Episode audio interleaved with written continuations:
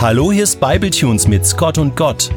Denkanstöße über Gott und die Welt mit Martin Scott.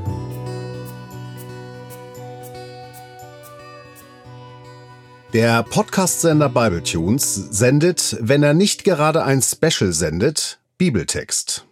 Bibeltext, der vorgelesen und dann interpretiert wird. Bibeltext auslegen nennt man das auf Theologendeutsch. Scott und Gott ist aber auch so ein Special, das die übliche Bibeltext-Auslegungsreihe unterbricht. Und was hatten wir da dieses Jahr nicht alles schon? Den ersten Brief an Timotheus, einige Psalmen, das Hohelied. Hin und her in der Bibel geht das also mal im Neuen, mal im Alten Testament. Scott und Gott wiederum ist die Betrachtung dieses Lebens aus der Sicht eines einzelnen Christen. Mal in den Niederungen des Lebens, mal in seinen Höhenflügen. Stets durch die Brille von Scott, Martin Scott. Angenehm, guten Tag, das bin ich. Meine Aufgabe sehe ich unter anderem darin, die kleinen und die großen christlichen Überzeugungen, die kleinen und die großen Kämpfe und vieles Liebenswürdige und Lebenswürdige des Lebens aus meinem persönlichen christlichen Erleben heraus zu besprechen. Unter anderem auch, um es für den einen oder anderen Hörer zugänglich zu machen, der sich selbst nicht als Christ bezeichnet. An dich wende ich mich mit der heutigen Ausgabe von Scott und Gott insbesondere. Seit Jahren schon wabert eine Auseinandersetzung rund um das Ansehen, die Würde und die Sicht auf homosexuell empfindende Personen durch christliche Gemeinden und Kreise. Diese Auseinandersetzung gibt es in der allgemeinen Gesellschaft schon etwas früher, vielleicht so seit den 70er Jahren, und bei Christens, bei denen gesellschaftliche Entwicklungen und Diskussionsanlässe oftmals etwas später ankommen, so seit den 90er Jahren. Habe ich jetzt nicht akademisch erforschen lassen, sondern nach meinem eigenen Gusto so gesagt. Im allgemeinen gesellschaftlichen Diskurs ist man schon ziemlich weit vorangeschritten, hat neue liberale Standpunkte entwickelt, hat Schwulen und Lesben das Heiraten ermöglicht und diskutiert mittlerweile eigentlich noch nicht einmal mehr die Fragestellung nach einem möglicherweise dritten Geschlecht, dem diversen Geschlecht. Denn auch diese Diskussion ist im Grunde durch. Während man bei Christens teilweise die homosexuellen Debatte manchmal noch recht stark führt. Scott und Gott ist keine Ethikreihe. Sie ist einerseits meine Möglichkeit, mich augenzwinkernd über meinen Glauben als Christen und mein Leben zu äußern, und andererseits ein Versuch, immer wieder auch christliche Inhalte für Leute außerhalb von Kirche und Co zu formulieren.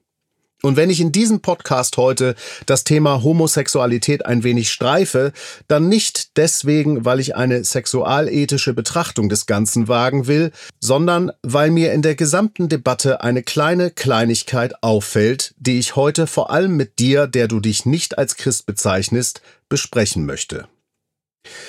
Die christliche Gemeinde, so in Gänze gesprochen, tut sich durchaus immer noch schwer damit, Homosexualität genauso gleichberechtigt anzuerkennen wie Heterosexualität. Da gibt es regelmäßig Insta-Posts und Podcast-Beiträge, Facebook-Essays und TikTok-Videos, die sich darüber auslassen.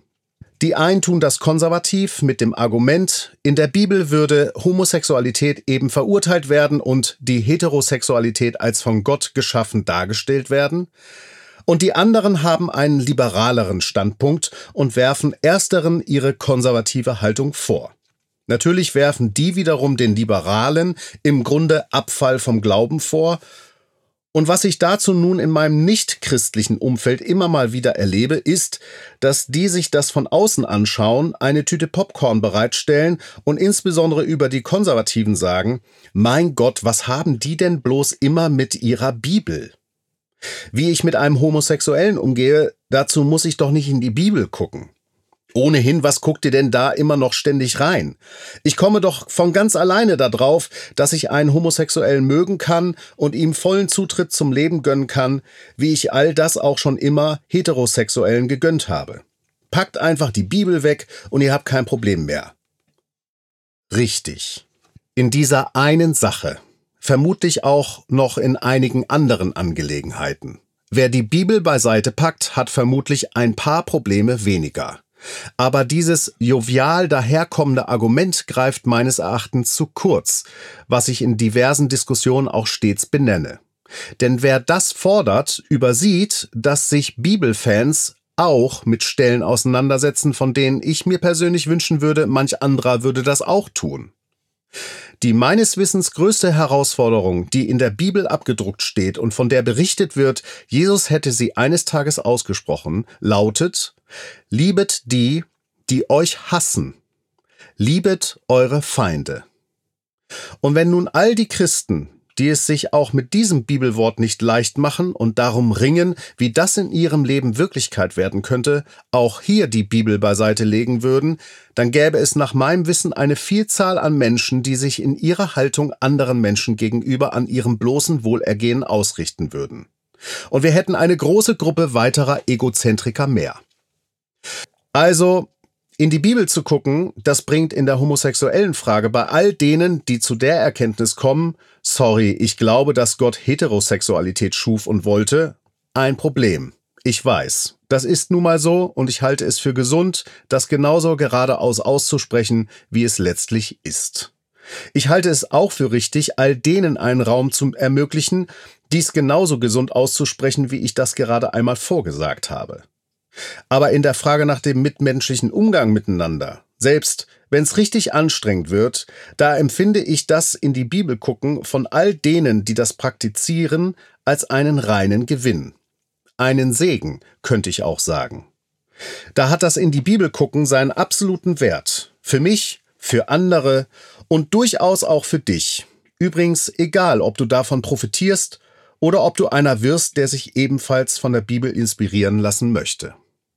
Versöhnung haben wir alle nötig und brauchen wir in dieser Welt dringend. Dabei denke ich gar nicht mal vorrangig an die Ukraine, an Russland, an Putin, das auch, sondern an die vielen Debatten, die Menschen in den letzten Jahren untereinander so heftig entzweit haben. Die Corona-Debatten, die NATO-Debatten, die Friedensmanifest-Debatten, die Sexismus-Debatten, die Rassismus-Debatten. Und diese Liste wäre noch endlos fortzuführen. Mein Gott, was habt ihr denn immer bloß mit eurer Bibel? Alles haben wir Christen mit unserer Bibel. Alles. Und alles, was wir vertreten, ringen wir uns meistens hart ab. Weil wir die Ersten sind, denen das, was sie lesen und daher befolgen wollen, gegen den Strich geht. Denn als Christen finden auch wir Feindesliebe nicht gerade sexy. Aber wir glauben, dass es uns im guten Sinne befohlen ist. Aber darauf kommen wir eben auch nur, weil wir unbeirrt weiter Bibel lesen.